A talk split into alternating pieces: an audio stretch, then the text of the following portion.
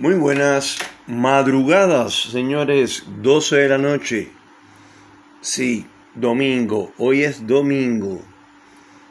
Acá en Neuquén, en la capital de la Patagonia, hay alerta naranja.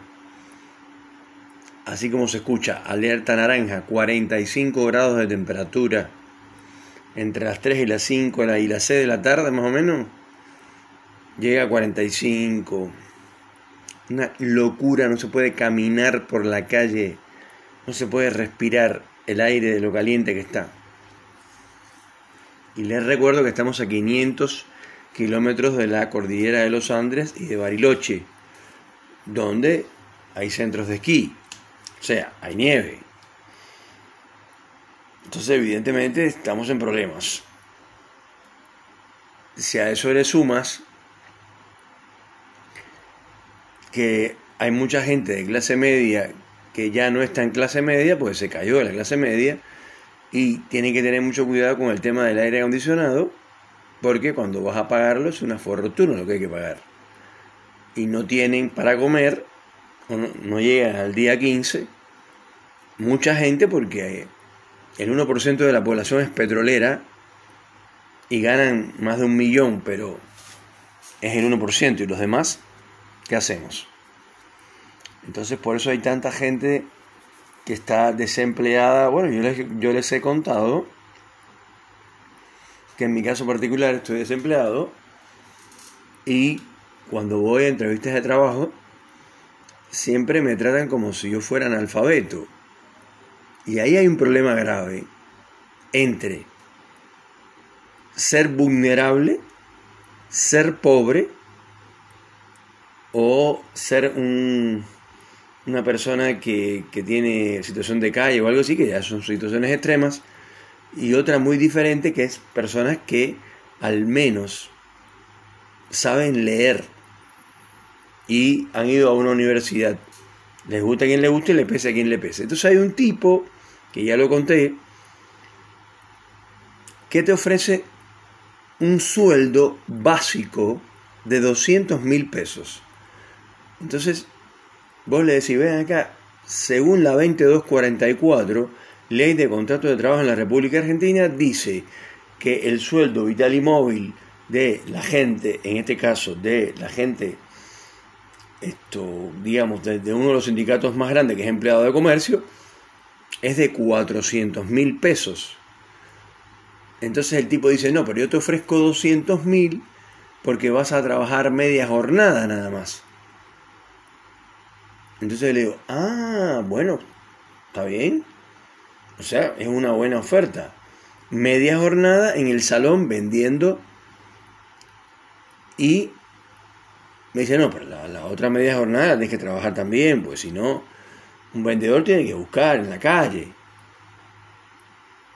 Ah, o sea, voy a trabajar ocho horas, pero me vas a pagar solo cuatro. Me dice, nada, porque los que venían al salón ya vienen convencidos. Digo, eso no es así. Un profesional, un vendedor profesional, de verdad, tiene que hacer muchísimas técnicas de ventas y tener mucha inteligencia, tener mucha suspicacia y sobre todo no apurarse para cerrar una venta de un coche o de una cocina. Y es lo que vende este hombre. No, no, no, es que a mí me gustan los vendedores en la calle. Entonces no me voy a poner a discutir con este señor. Y así es con todo. Cuando la gente ve que uno tiene una edad superior a 45 años y que es un tipo vulnerable, se abusan de su situación y ofrecen un sueldo mucho más bajo que el que deberías tener. Ahora bien, cuando entrevistan a la gente en la televisión, si ya sé que alguien va a decir Salvador, pero la televisión es de mentirita. No, no, no, no. Estamos hablando de programas periodísticos, programas serios de A24, de C5N. Van a una... ¿Vieron? Porque ahora ya nadie es de... De mi ley. Ahora todo el mundo es de cualquiera menos de mi ley. De hecho, ya le han hecho amenazas de muerte y todo y está empezando, no lleva ni dos meses. también su prepotencia no tiene límites. Habló muy mal del presidente colombiano. Entonces a mí me parece que eso no tiene nada que ver con color político ni nada de eso. Javier Milei es tan disruptivo porque eso es parte del caos que él demuestra como para que nadie le pueda sacar la ficha. Pero la verdadera ficha es que él no sabe lo que está haciendo. Él logró lo que él quería, que las cámaras, los micrófonos y las personas le rindieran pleitesía. Fíjense cómo ha cambiado. Yo escuché una entrevista que le hicieron una periodista extranjera y inclusive ha cambiado el tono de voz. Ahora eh, hablaba medio pito, así medio... Mm, esto lo estoy diciendo con todo respeto y en serio, ¿eh? no estoy eh, inventando una contracampaña ni un golpe de Estado. No, no, no, señores, estas son opiniones, vivimos en democracia y hay libertad de acción y de palabra. Yo digo lo que yo quiero decir y además lo digo con mucho respeto. Nadie me puede negar esto que voy a decir ahora. En campaña gritaba y decía la concha de tu hermano, no sé cosa más, y tenía un tono que era muy nasal, muy como medio gritón, tirando a un tipo con una voz muy aguda. O sea, voy a dolarizar, voy a dolarizar, algo así, voy a dolarizar. Y sí, vamos a hacer toda la libertad, avanza, viva la libertad, carajo. Hablaba así. Ahora habla, no, no pienso para nada hacer eso no voy a ceder. Así habla. ¿No se parece? No se parece en nada al Milei anterior. Tampoco sabe lo que dice, porque dice una cosa hoy y otra mañana. Señores, todo el que lo votó, toda esa gente que se pelearon conmigo porque no están de acuerdo, y hay algunos que dicen que es el mejor presidente que ha tenido la República Argentina, de todas maneras, no hay ningún apuro porque estamos a dos meses ya verán que todos los que dijeron que Milei era un gran presidente, todos, absolutamente todos, van a tener que tragarse esas palabras. Porque a los Tisner lo trajeron del sur y advirtieron, guarda con esa gente que tiene una miserable inmobiliaria, no tienen un peso y se quieren hacer ricos. Guarda con esos tipos, con ese matrimonio, son muy peligrosos. No hicieron caso. Y ahí tienen los resultados. Ahora les estoy diciendo, mi ley tiene todas las características de un tipo que no sabe dónde está parado. Y sigue sacando nombres de economistas que él ni siquiera se ha leído libros, solo ha visto las carátulas por afuera esto no lo digo yo, esto lo dicen sus profesores. Milei y su hermana iban al programa de Guido Casca, que es un programa de variedades, donde te preguntan en qué año se, eh, o sea, ocurrió la Primera Guerra Mundial.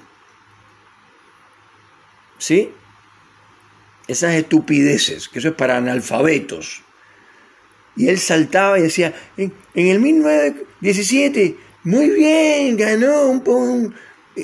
Y detrás estaba Karina, Karina Milei también. ¿Qué hacen esa gente en el programa de Guido Casca? Y ahora son el presidente y el jefe. O sea, porque Karina Milei tiene más poder que Milei, eso lo sabe todo el mundo. Entonces, ya Milei no es el mismo Milei de antes, estos señores, no lo digo para polemizar ni para discutir, el presidente de toda esta gente que aman y siguen fanáticamente a mi ley, tienen que, tienen que ponerse la mano en el corazón y reconocer que el tipo ha cambiado tanto que ya no se conoce prácticamente, ya no tiene ni siquiera el tono de voz que tenía antes. Ahora todo, no, no vamos a negociar nada, eh, yo al menos no voy a negociar. Habla así. Dice, pero ¿y este es mi ley? Además, El tipo se está burlando de los argentinos, de todos nosotros en la cara. Está diciendo, ya tenemos, ya tenemos suficiente, casi, dijo, casi suficiente dinero para dolarizar.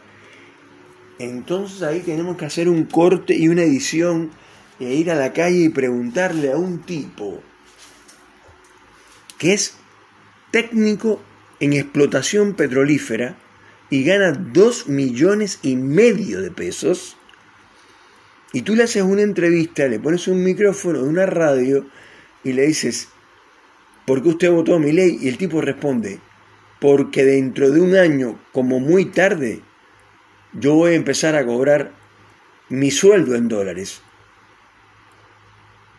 Silencio, ¿no? Su sueldo es de 2 millones y medio de pesos. Y el tipo piensa que le van a dar 2 millones y medio de dólares. Eso es lo que él piensa. Entonces, con un nivel de estupidez tan alto, con un presidente que no sabe dónde está parado, que un día dice una cosa y otro día dice oso, es súper inestable, es mucho peor que Alberto Fernández, porque Alberto Fernández decía estupideces muy sencillas, como por ejemplo que los mexicanos salieron de los indios. O sea, es casi un chiste, ¿no? O sea, es tan ingenuo lo que dice que no le hace daño a nadie. Pero mi ley sí. Mi ley sí. Y además tiene un nivel de prepotencia, un nivel de agrandamiento. Además, ¿qué carajo le importa a la gente los perros de mi ley? Que ya no son perros, son elefantes. Digo que son perros que tienen más de 100 kilos. ¿Eso es en serio? ¿De verdad? Los únicos perros del país que tienen 100 kilos son los de ley y le están preparando una especie de lugar que no puede ser como lo prepararon. Y eso lo hacen con la guita de nosotros, de los contribuyentes. No de la mía, porque no tengo laburo, soy un miserable, me estoy muriendo de hambre. Estamos hablando de la gente que labura, de la clase media que no le alcanza, que va al almacén y se anota. Cuando un litro de leche estaba en el nivel de los 300 pesos, por supuesto carísimo, y ahora vale 850 pesos un litro de leche. Y mi ley dice que estamos mejorando, estamos mucho mejor que antes, y que estamos muy cerca de dolarizar. Señores, ustedes me van a disculpar, pero se está burlando de nosotros, se está burlando del pueblo no puede decirle eso. Él porque es muy universitario, pero yo también soy universitario. Y él se podrá creer que sabe mucho, pero no sabe más que yo. Porque yo viví 30 años en un país comunista, tragándome sapos todos los días, y ahora estoy en un país como este tragándome sapos todos los días. O sea que yo soy un especialista en tragar sapos. Y mi ley en su puta vida se ha tragado un sapo. Porque se ve, se ve cuando hay la, inundación de Bahía Blanca, andaba con una campera del ejército y estaba cagado de miedo, tenía el rostro eh, pálido y estaba asustado.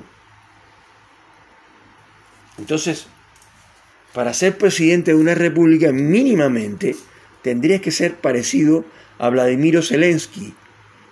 Es un tipo que anda siempre en remera, peleando por su país, buscando dinero y está peleando contra una de las potencias mundiales y contra uno de los cerebros más pervertidos del mundo. ¿No? Vladimir Putin. Que además lo que quiere es volver a la Unión de Repúblicas Socialistas Soviéticas. Entonces, Georgia, Azerbaiyán, Azerbaiyán, ay carajo, Azerbaiyán, eh, Kirguistán, esto, obviamente, eh, Kiev, eh, o sea, en este caso Ucrania, obviamente, eso es lo que él quiere unificar a su gran territorio. Él quiere ser el zar. Está loco de la cabeza ese hombre. Uno de los mejores. El tipo tenía grado de general dentro de la KGB. Sabe hablar alemán, alemán perfecto. Es un hombre malvado, pervertido y está loco. Sus amigos son Kim Jong-un y Xi Jinping. O sea, ¿qué, ¿qué pasó acá? ¿De qué estamos hablando? ¿Ese es el nuevo orden mundial del que hablan? Siempre han habido fuerzas del mal y fuerzas del bien. Pero en este caso, donde quiera que uno mira, ve fuerzas del mal. Porque yo pregunto, para cerrar el programa de hoy, pregunto, ¿quién es Sudáfrica? ¿Con qué moral histórica Sudáfrica se atreve a hacerle una denuncia de genocidio a los israelitas? No he escuchado todavía, desde que empezó la guerra entre Israel y Hamas, no he escuchado, puede, puede ser que haya ocurrido, yo no lo he escuchado, a nadie, absolutamente a nadie, ni palestino, ni israelita, ni siquiera los israelitas.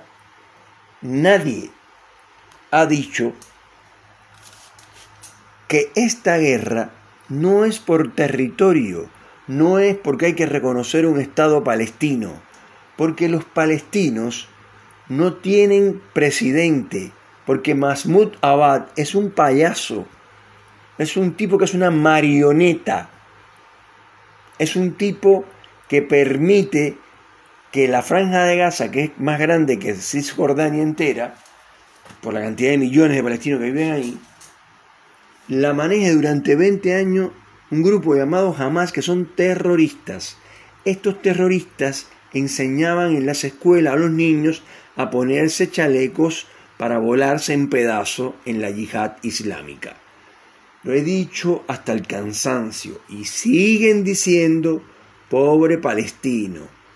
Ya dije que había, hay un video por ahí dando vueltas de un tipo que viene en una luna roja, se supone que es un paramédico, una persona decente, una persona de bien, se baja y del al lado de él matan a un hombre de jamás con la, con la vincha esa eh, que tienen verde de...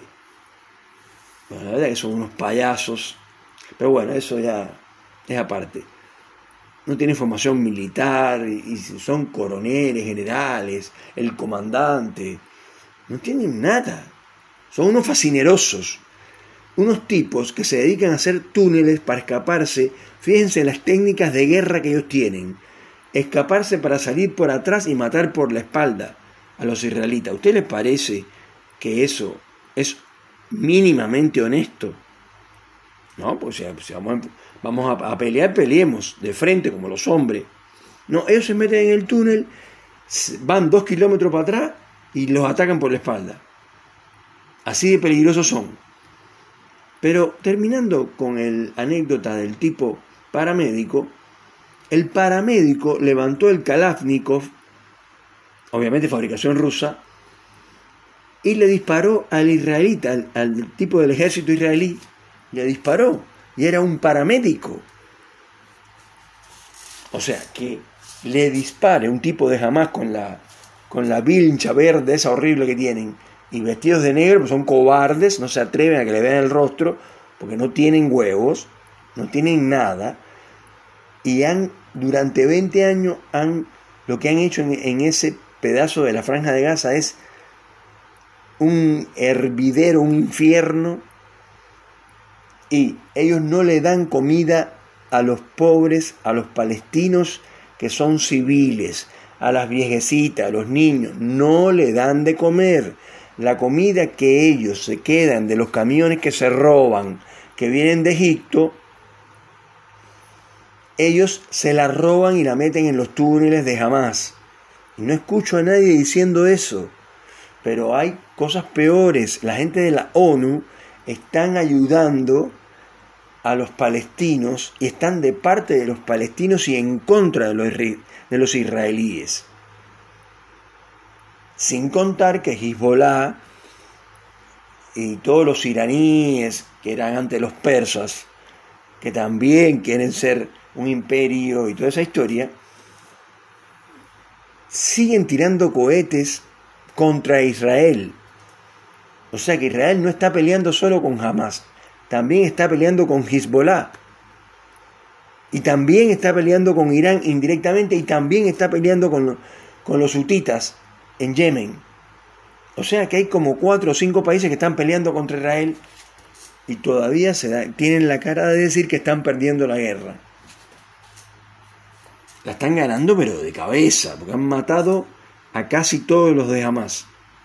Lo que ocurre es que eso era un semillero de terroristas.